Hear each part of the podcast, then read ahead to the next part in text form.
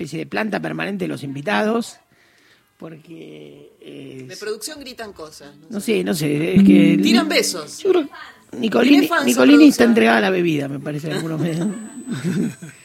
y bueno, y además yo recién pensaba, qué mejor homenaje a Mario y qué mejor manera de sostener este espacio eh, desde la mejor que es soy, con buenos diálogos, con buenas conversaciones, con buenos invitados, ¿no? Este, es un, es un modo de, de homenaje, ¿no? Recién estuvo Sergio Wolf y ahora está con nosotros, ni más ni menos que el señor Fortunato Malimachi. Aplausos, viejo que ha sido una eh, como un hombre de consulta permanente para el programa, dentro y fuera del aire. Así Porque no, Mario, por Mario eso- también decía, hablé con Fortunato y me dijo. Por, e- no, por eso quería primero agradecerles, Sí. Paula, Martín, Carla y el equipo que tenés, que tienen, Sí. y a Mario también, que nos está escuchando seguro por ahí en algún lado. Pero no, quería venir eh, sabiendo la situación que uno vive, que vivimos, que ustedes viven, las amenazas que tienen aquí en esta radio, la Radio Nacional, que tantas veces vine con Mario de años y años y que me parecía que lo mínimo que uno podía hacer era estar, esa idea de estar, hay que estar. Y si uno no está, de, viste, de, un poco se siente mal. Entonces le dije a Paula, che, mira, si te parece, quiero estar un rato ahí. Es un acompañamiento que se, ojalá que se extienda en el tiempo. Eh, otras veces también con Mario hablamos esto. Eh, el 2015 fue otro momento también, pero este me parece que es un poco distinto y creo que más Y fuerte, con, ¿no? más, con mucha más incertidumbre. ¿no? Mucha más incertidumbres, ansiedades, se duerme mal, qué va a pasar, eh, eh, qué quieren hacer. Y esta radio y este espacio aparece como uno de aquellos eh, que se quieren extirpar, porque las palabras son duras para acá, ¿no? O privatizar, dejar, echar. Entonces, bueno, estar. Sí. Y estar contigo, que veo que lo seguís, y otros tantos que lo siguen, Sí. el Beto, eh, Juan Carlos y otra gente que está. Eh, bueno, nada, era eso. Qué bueno. Bueno, vos sabés que yo me acordaba que eh, uno hicimos este programa muchos años y atravesando muchas muchas cuestiones, ¿no? Digamos, yo empecé, lo digo personalmente porque de lo que puedo dar de registro y hay quienes acompañan a Mario desde antes, ¿no? A partir de 2011 empecé a venir al menos una vez por semana y luego tuvimos periodo de todos los días, después bueno, nos, nos pasaron a los sábados, bueno, la, la vida que tuvo gente de a pie. Y pasamos en vivo, o viviendo, atravesamos un montón de coyunturas.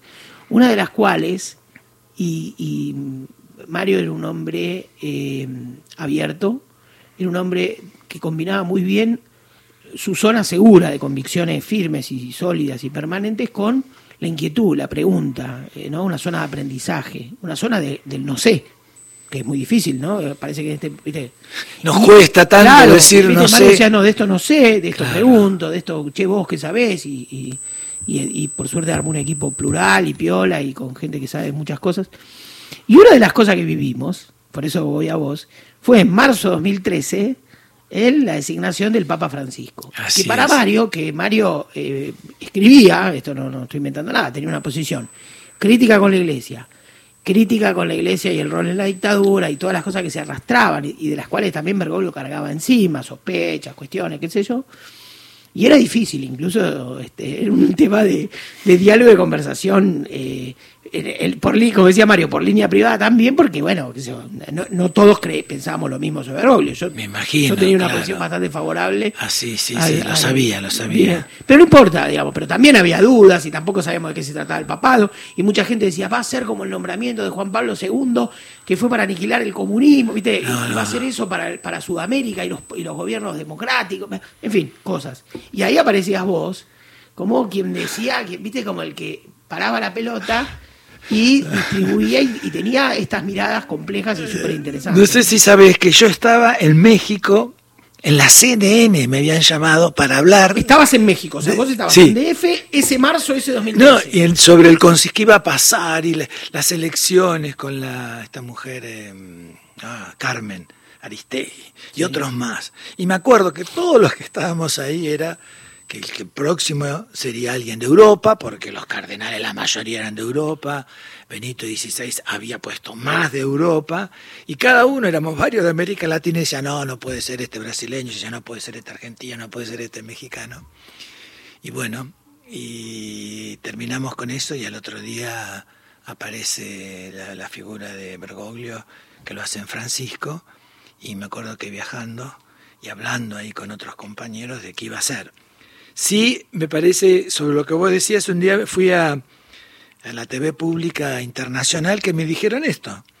Yo le decía, eh, puede ser varias cosas, pero lo que no va a ser es eso, porque viene de otra cultura, de otro espacio.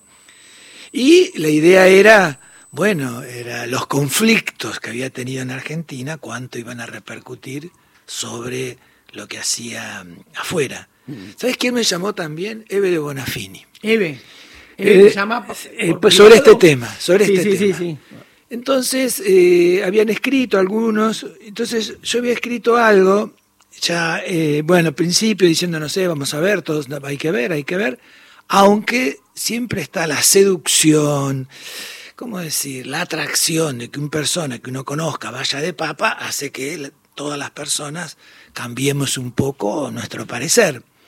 Pero era mi idea, era cuánto de Bergoglio iba a ser Francisco. Yo traté de hacerla fácil, no era fácil para decir, bueno, el carisma de ser eh, obispo cardenal de la ciudad de Buenos Aires es distinto al carisma de dirigir una institución milenaria con gravísimos problemas y a su vez con un peso enorme a nivel global, y ahí habría que ver para dónde iba.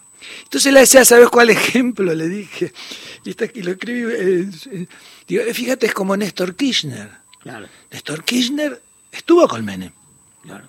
¿Cómo no olvidarlo? Digo, forma parte del de, eh, el grupo Calafate. Y sin embargo, mira, llega y se produce, eh, uno puede decir el carisma para evitar otras palabras, cosas que nadie te diga nada.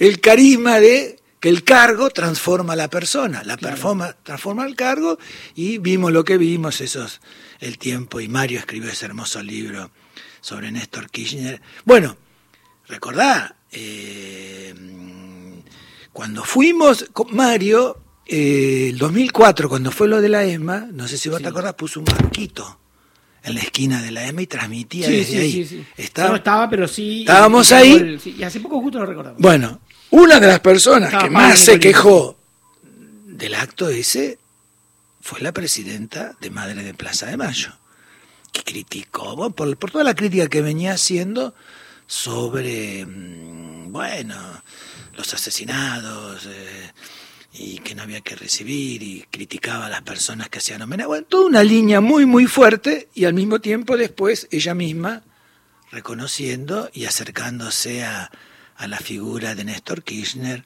Las abuelas siempre tienen una postura un poco distinta por la propia lógica que tienen.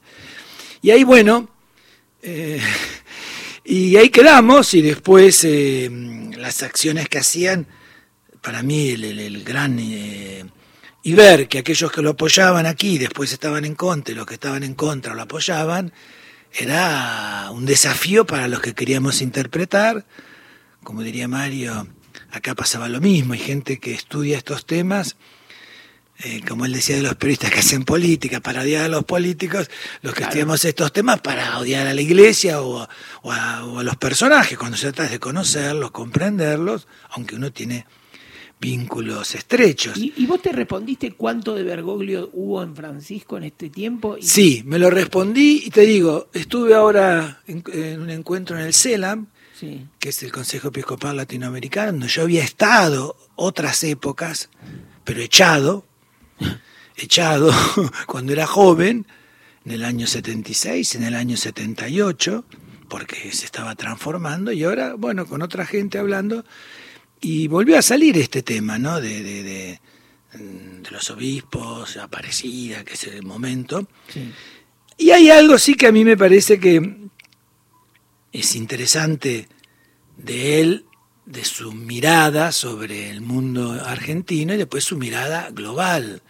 Y ahí, ahí me parece un corte importantísimo. Él podría haber venido diez veces a la Argentina. No vino nunca. ¿Por qué? Creo, porque él en, sus primeros o por el cual fue elegido quizás, era que había que tener una mirada global, una mirada que saliera de la Polonia de, de Boitila o de la Alemania de, de Benedicto XVI a una mirada global que necesitaba esa institución en una crisis muy profunda. Y por eso sus viajes y sus idas y llegar a América Latina, pero no venir a la Argentina, de una manera parece decir, bueno, yo estoy haciendo otra cosa.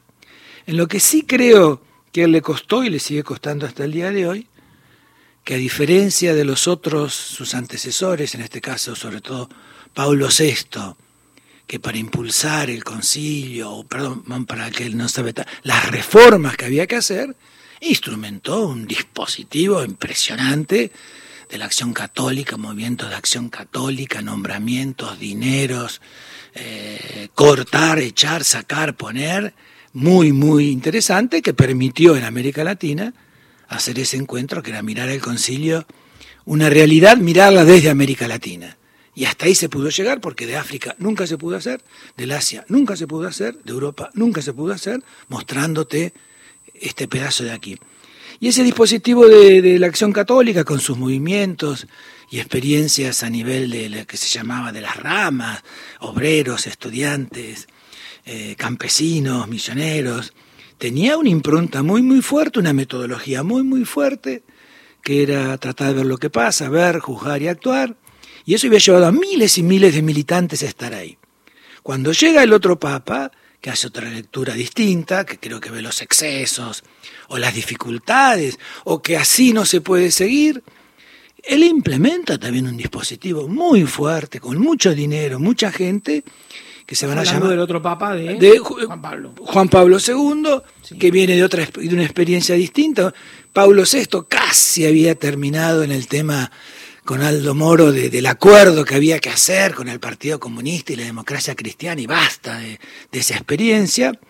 Poitila viene de otra experiencia muy fuerte sobre el tema del comunismo, la falta de libertad, los derechos humanos, y con una sospecha sobre América Latina de excesiva politización.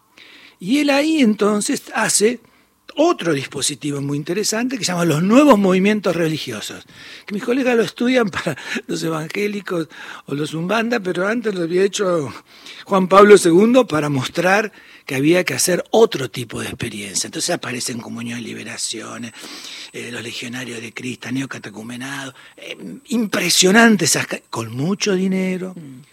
Mucha presencia, mucho es decir, esto se va, se intervienen los jesuitas, se interviene la Conferencia Latinoamericana de Religiosas, se interviene el movimiento porque, bien, creía que eso había, y eso me parece fue muy fuerte, tanto impacto tiene que creo que hasta el... Sí, en el caso de Francisco, creo que él tenía otra idea, esta idea del estar. Hay que estar, hay que acompañar y no poner en tela de juicio cómo se organiza esa institución que tiene sus, pesos, su densidad, sus estructuras, que hay que ir modificándolas de abajo hacia arriba y de arriba hacia abajo. Y creo que esa mirada del estar, que para mí, cuando va a Lampedusa, es un momento, así de, de, quiebre con todo lo otro, ¿no? Una pompa vaticana dejada, chao, se fue, la curia y todos sus dispositivos ahí. Decir, eh, un inmigrante es una persona, a mí eso me impactó. E ir a Lampedusa, no sé si estuviste alguna vez por ahí, era interesante porque Lampedusa es para muchos europeos la prolongación del África, para los africanos la llegada a Europa, ¿no? Un lugar, yo tenía un amigo nuestro que había sido mucho tiempo preso con Onganía, preso con la Lanuncia y preso después con, con Videla, que se fue a vivir a, Lampedusa, no más, se fue, a Lampedusa, se fue a Lampedusa ah, y nos hablaba de, de ahí. Bueno, ahí me pareció que era un gesto desafiante, un gesto provocativo, ¿no? Y a partir de ahí me parece que, que, hay una serie de posturas y con una dinámica, por eso te digo que no sé cómo la manejará o la manejó o la puede manejar, de tener muchos conflictos al interior de la propia institución y poca posibilidad de resolverlos. Fíjate vos, si vos querés lo hacemos rápido, cuando uno habla acá en la Argentina, él nombró a casi todos los obispos de la Argentina, todos, ya no queda ninguno creo. y sin embargo, en estos días o en estos meses que hubo tanta crítica al Vaticano, a su figura, a lo que estaba haciendo, a criticarle sea la justicia social, sea eh, los derechos de las personas, sea fuertemente, bueno, el obispo de Buenos Aires lo expresó, los sacerdotes que trabajan en barrios populares lo expresaron, pero hubo un silencio atronador que mm, me llamaron, yo hablé con varios países en Europa y aquí mismo preguntándome, pero ¿cómo la iglesia argentina no sale a defender a, a no al Papa, no a Francisco, no porque es argentino, sino porque es el Papa, es una persona que... Y bueno, y ahí sí me parece que hay un tema muy profundo sobre los tipos de catolicismo, su inserción y la manera de vivir en Argentina, quedaría para una reflexión mucho mayor. Pero vas a quedarte una media hora más. Me quedo, me quedo porque, a ver, acá ahí está. Mario, ahí está. Mario, lo estamos viendo, lo recordamos a Mario y me parecía, eh, si él está ahí, eh, nos estará preguntando, bueno, qué pasa y cómo seguimos. Y me voy a quedar entonces un rato más. Espectacular.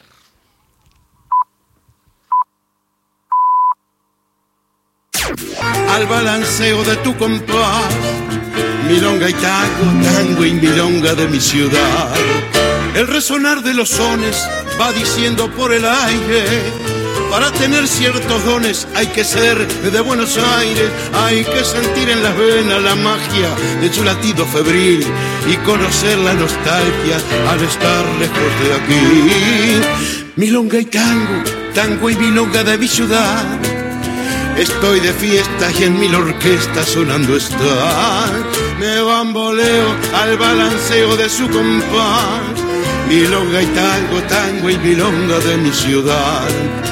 Cuando aparecen los duendes misteriosos de la noche, mi Buenos Aires se prende en el alma como un broche. Entonces flotan los ecos de un aire sentimental y burlón. Hay un dolor Buenos Aires y un olor a bandoneón. Milonga y tango, tango y milonga de mi ciudad. Estoy de fiesta y en mil orquestas sonando está. Me bamboleo al balanceo de tu compás. Milonga y tango, tango y milonga de mi ciudad. Si me preguntan, les doy respuesta. Estoy de fiesta por ser de aquí, porque el reencuentro con esa esencia de tu cadencia milonga me hace feliz. Milonga y tango, tango y milonga de mi ciudad.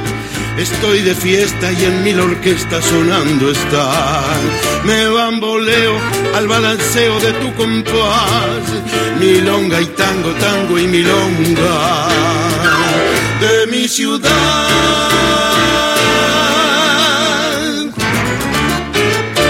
La voz de Omar Mollo haciendo fiesta y milonga. Política, análisis, información. Todos los temas del día en Gente de a pie.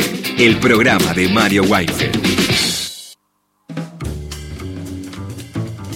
Bueno, seguimos acá en- es. con el invitado este, especial y amigo histórico de gente de a pie, Fortunato Marimachi. Eh, yo habíamos empezado la anterior, el anterior bloque repasando también el, en algún sentido, o empezábamos por el lado del rol eh, clarividente que tenías en relación al programa eh, y en relación a, también a Mario, obviamente, ¿no? Cuando habíamos dicho lo, ese, ese mm, esa sorpresa, ¿no? Ese cisne negro eh, para muchos que fue la designación del, del Papa, ¿no? Y, de- y bueno, vos, vos traías a colación una, una mirada. Cuando repasaba lo de Juan Pablo II, me quedó ahí en el tintero, pero recuerdo haber visto una cosa, una escena cruel en un sentido, que era la foto de él retando a Er- Ernesto Cardenal, sí. ¿no? ¿Vos te acordás algo de la ¿Cómo historia no de me voy a acordar? Yo estuve, no, bueno, estuve en Nicaragua varias veces. Sí. acompañando a, a grupos cristianos y después acompañando ese proceso y varias veces hablando ahí con varios de los personajes esos que te acordás ahí. Y era una imagen durísima, ¿no? Ver eh, a alguien, esto es lo que, pero al mismo tiempo en la acción. Ustedes, y señalándolo, no los quiero más, y se fueron y se tuvieron que ir, ¿no? Fortísima escena. Y al mismo tiempo esa idea de eh, América Latina y ustedes las están destruyendo y ese catolicismo la está destruyendo. Creyendo todo eso, hizo todo lo que hizo, digo, ¿no? Me parece, en ese sentido, era una persona con un proyecto, iba adelante, eh, caiga quien caiga, cuesta lo que cueste. Claro. Me parece que en el caso... Hay, pero claro, para eso hay que cerrar, para eso hay que decir los buenos y los malos. Si algo me parece Francisco, que es un desafío que también está haciendo para nuestro país y para otro lado, es decir, yo quiero hacer algo donde entren todos, todas, todes, ¿no? Claro. Eh, que entre la diversidad. Puede entrar la diversidad. Mejor dicho, si alguien plantea que puede entrar esa diversidad en una institución tan conservadora en el sentido de conservar de larga data, de miles de años, bueno, quiere decir que otros lo podemos también hacer. Creo que ahí hay un, un espejo para mirarse, para preguntarse y saber los costos que sostiene. Y ahí sí creo que, bueno, con esos costos, hay una iglesia, de iglesia abierta, iglesia que no persigue, es difícil. La Argentina hoy será así el próximo gobierno, 40 años de democracia. ¿Por qué hay tanta gente con incertidumbre, angustia? Porque hay de, nos perseguirán, nos irán a buscar, eh, dejarán eh, eh, que todos tengan un espacio. Y bueno, uno no lo ve así y me parece que esa es la preocupación. Y eso a veces parte, creo que ahí por Mario me parece que lo mostraba cuando él hablaba varias veces aquí, ¿no? Si uno tiene la idea que la Argentina es el peor país del mundo, bueno, que le vengan todas las maldades, las siete, Plaga. las siete plagas de Egipto. Ahora, si no es así, y yo creo que no es así, sino que la Argentina tiene, tuvo y tiene graves problemas, hay una expresión eh, la usé delante de unos cuantos ministros. A ver, la Argentina no es un país de mierda, tiene y tenía salarios de mierda y no se está haciendo nada. Digo, como nada o poco. Claro. Eso me parece que es importante tenerlo en cuenta, porque si no, viste, uno parece que todo, que no hay nada que rescatar, nada que valorizar, eh, parece todo a lo mismo. Y no, yo creo que no. Y si algo intentó hacer Mario en tantos años, era mostrar lo que se podía, cómo hacerlo, mostrar, historizar, ¿no? Eh, siempre a veces uno le decía, che, basta, pero no, ¿viste? Porque él hablaba entonces de, qué pasó hace 50, hace, sí, bueno, uno podría decir 50, 40, 30, 20 años, y me parece que una manera de hacer comprender que a veces nos cuesta y saber que no hay, no es todo nada. Yo sí, aunque ahora quizás por eso a mí me cuesta, me cuesta todavía, este, que ahora estaríamos en un cambio de paradigma, eh, lo que, eh, eh, como dijo Mario, el, Mesías de, de, derecha. Bueno, si es así, entonces por ahí hay que prepararse un poco más, y si no, bueno, si no habrá que ver qué fuerzas espirituales y materiales existen en la sociedad argentina, que podríamos decir, bueno, fue un un otro tipo de régimen o de gobierno y ya pasarán y veremos de aquí cuatro, dos años o cuatro años si eh, se transforma y se va para otro lado, se profundiza. Acordándose, a mí me llama la atención a toda la gente del menemismo que está en este gobierno, ¿no? Ahora, si este gobierno, ¿cuál te referís? ¿Al que está por entrar? No, el que está por entrar, el otro no existe, voy a ser, no existe. Claro. Eh, aún en, cuando uno habla, no lo tiene en cuenta porque creo que eh, fue un gobierno para hacerle muchísimas críticas, y empezando por uno, uno tendría que hacérselas uno para no en, entrar. Y me llama la atención también, a veces es esta, si esta calma que tenemos es una calma y se viene el tsunami. Claro, que precede la tormenta. Exacta, o es una calma que está mostrando que hay algunos sectores de poder que siempre me indigna que es lo que menos se habla, los grandes grupos financieros, los grandes grupos económicos, los dueños de la Argentina, los que valen, los que valen, los que tienen 300 mil millones de dólares, que se sigue hablando de un déficit fiscal y hay que hacer ajuste, ajuste, y pocos colegas, compañeros estén diciendo, che, pero acá el que se lleva la guita afuera son los grandes grupos económicos de la Argentina. Queremos que las cuentas se den, pero bueno, pongan los que se las llevan, ¿no? Se habla poco de eso, cuando las desigualdades son grandes, cada uno ve al que tiene al lado, y si uno ve al que tiene al lado, baja la cabeza, que lo veo mucho en América Latina, muchísimo, bajamos la cabeza, y no como en la sociedad argentina que levantamos, voy a hacer acá, que nos levantamos porque queremos ver también quiénes son eh, los que se apropian de la distribución de la riqueza, que se apropian del fruto del trabajo de tantos argentinos y argentinas. Pero bueno, mm, en eso eh, estarán, y ustedes van a estar, creo, déjame que te diga, uno de los primeros, y por eso, escuchando todo lo que se está diciendo, ¿no? Y que se quiere privatizar, y el tema de los medios es un tema importantísimo para un gobierno que quiere tener un poco el control, o pareciera de tener un control total. Bueno, silenciar a esta radio creo que es un objetivo. Aunque sabemos que las redes eh, no es lo único, a mí me encanta, no es lo único, no es lo único, pero después, viste, si no sale en el diario, si no aparece en una radio, las redes están presentes, aunque las redes, yo te dije ahora estuve en Bogotá, la enorme mayoría te, te empieza a decir, ojo, es cierto que hay gente joven que está, pero es cierto que hay miles de millones de dólares puestos en las redes por los grandes fondos de inversión. Entonces no es simplemente que se reproduce porque los jóvenes lo reproducen, se reproduce porque Cambridge Analytica y toda una serie de grupos, lo veo, digo, ahí aparecía, yo no tenía mucha idea, pero tantos colegas de casi todos los países hablando, ¿no? Como millones de dólares puestos en, en redes para comunicar que no es simplemente el algoritmo, sino eh, que no cualquiera puede dirigirse a Paula, a Clara o a Martín eh, con eh, datos y e información que él quiere. Ahora, esto es un enorme desafío. ¿Por qué? Porque el problema entonces no está, o sea, que ese capitalismo financiero, que es el que uno ve ahí, acá que ha vuelto otra vez, habíamos dicho nunca más pedir deuda, se votó, yo creía que se había votado, vamos a ver, vamos a ver, se votó que no había que pedir deuda, vamos a ver si los diputados y diputadas que hemos votado de acá a 10 días eh, siguen, nos dicen, no, bueno. ¿Y, qué, pensás?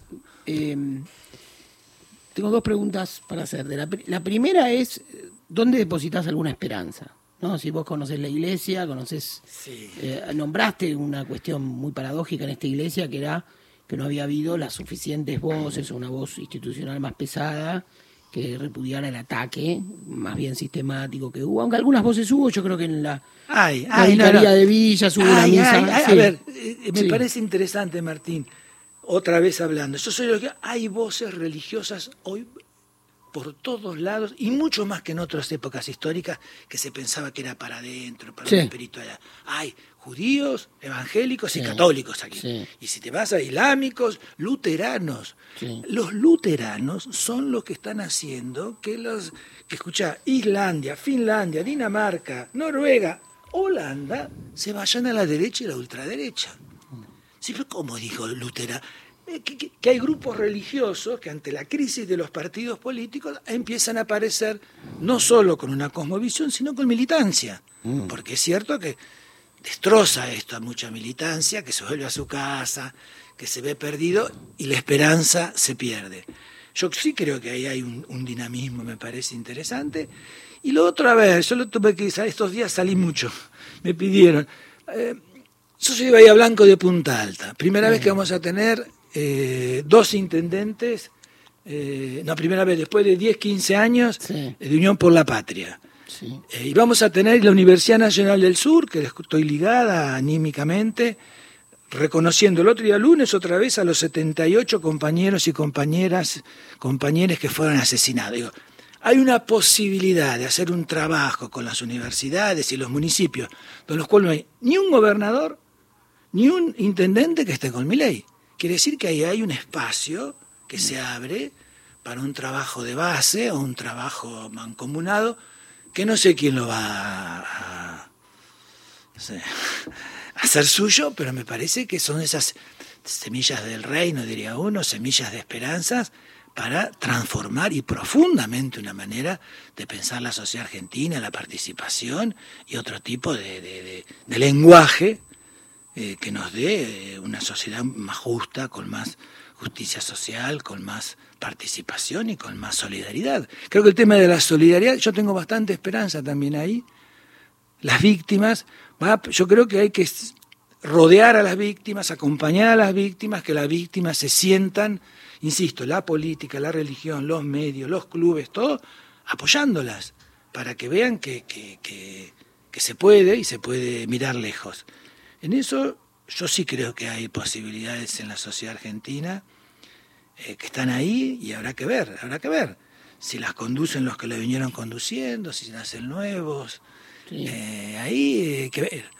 Eh, y sí me parece que también hay que rendirle un poco de, de escucha a muchísimos y muchísimas trabajadores y trabajadoras que, como bien decía Mario, se rompen, trabajan 12, 14 horas y reciben un salario de mierda. Esas personas están enojadas y tienen todo el derecho a estar enojadas. Ahora, para eso hace falta un Estado fuerte que se enfrente a estos grandes grupos.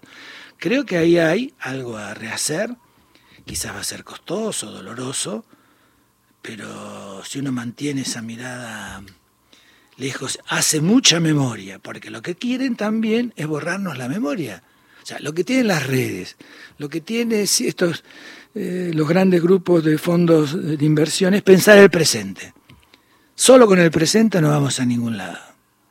Y es un tema, más memoria, más utopía, eh, menos presente y más ver y comparar, historizar, ¿no? Yo leía el último de Mario, Mario cuando habla de, de Vialé Basset. Yo, se lo damos a los alumnos Vialé Basset, ¿no? Para que vean, alguien que escribe en 1904 eh, que los trabajadores cómo viven. Viven para la mierda en Argentina, la gran mayoría se rompen el culo y no ganan, no tienen plata, están llenos de bichos, no le pueden mandar dinero a su familia. Bueno, esa es la Argentina de fin de, del, del 19 y principio del 20. Entonces digo, nos quieren hacer creer que ahora estaba mal porque antes estábamos bien. Bueno, eso me parece que...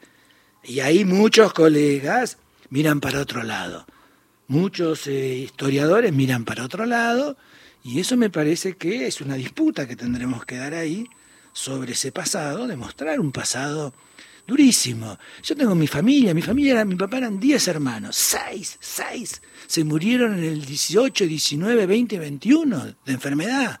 Mm. Mi abuela me, siempre me decía, no, me no tengo más lágrimas, se me secaron las lágrimas porque mis seis hijos, no al nacer, jóvenes, se murieron en Punta Alta, base naval de Puerto Belgrano. Entonces no me vengan que antes era genial y ahora eh, es un desastre. Hay problemas, pero bueno, yo creo que los problemas eh, tienen solución y habrá que ir buscándolas.